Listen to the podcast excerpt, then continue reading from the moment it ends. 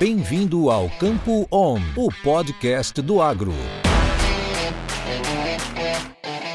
Olá, senhoras e senhores, sejam muito bem-vindos ao podcast Campo On.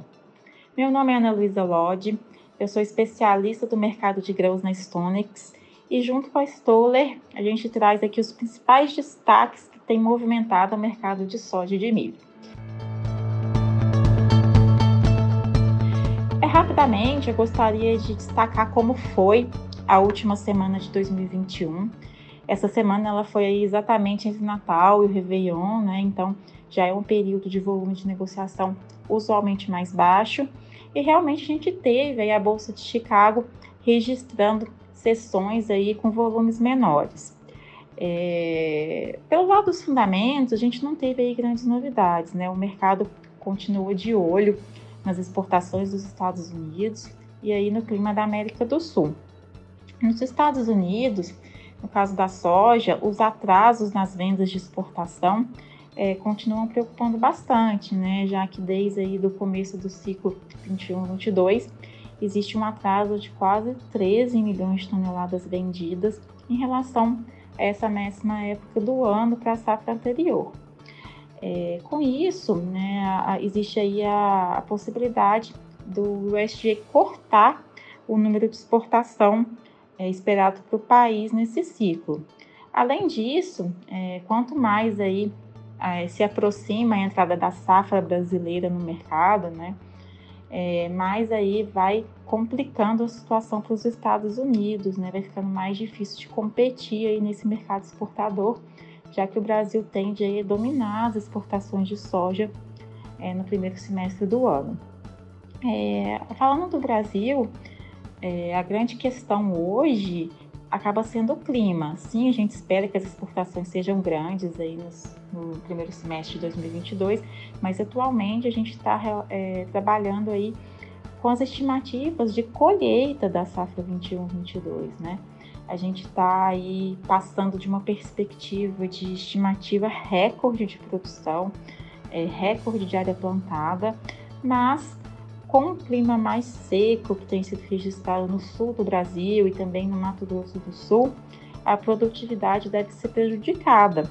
É, a Stonix divulgou um novo número de safra nessa segunda-feira, dia 3 de janeiro, cortando a produção de soja em 11 milhões de toneladas, é, ficando assim em 134 milhões. Esse número de 134 milhões, ele já não é mais um recorde, né, se for confirmado. Ele fica abaixo do que a gente colheu aí na safra 2021. Então aí a gente tem visto aí o clima prejudicando a safra de grãos e também não é diferente para o caso do milho, né? A produção de verão do milho é pequena em relação à safrinha, mas a Stonex também cortou essa produção de 29,6 para 26,8 milhões de toneladas, resultado do clima mais seco nos estados do sul também. Enquanto para a segunda safra, que é que concentra né, a maior parte do que o Brasil produz, a estimativa continua esperando um recorde. O número atual está um pouco acima de 89 milhões de toneladas. Claro que ainda falta um tempo para a safrinha realmente confirmar o seu potencial, né? Logo após o plantio aí, que começa em breve. Mas se realmente a gente tivesse recorde da safrinha, a produção brasileira total de milho ainda poderia ser recorde nos ciclos 21-22, com a última estimativa da Stonex em 117,5 milhões de toneladas.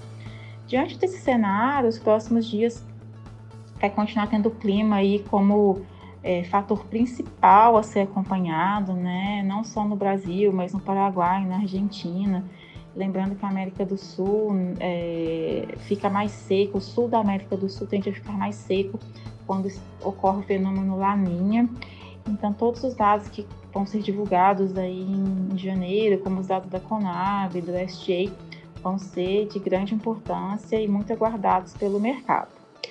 É, saindo um pouquinho do mercado de grãos, nessa primeira semana aí do ano, gostaria de destacar os dados do mercado de trabalho dos Estados Unidos, que também são sempre bastante aguardados, e as preocupações com a variante Omicron do, do coronavírus.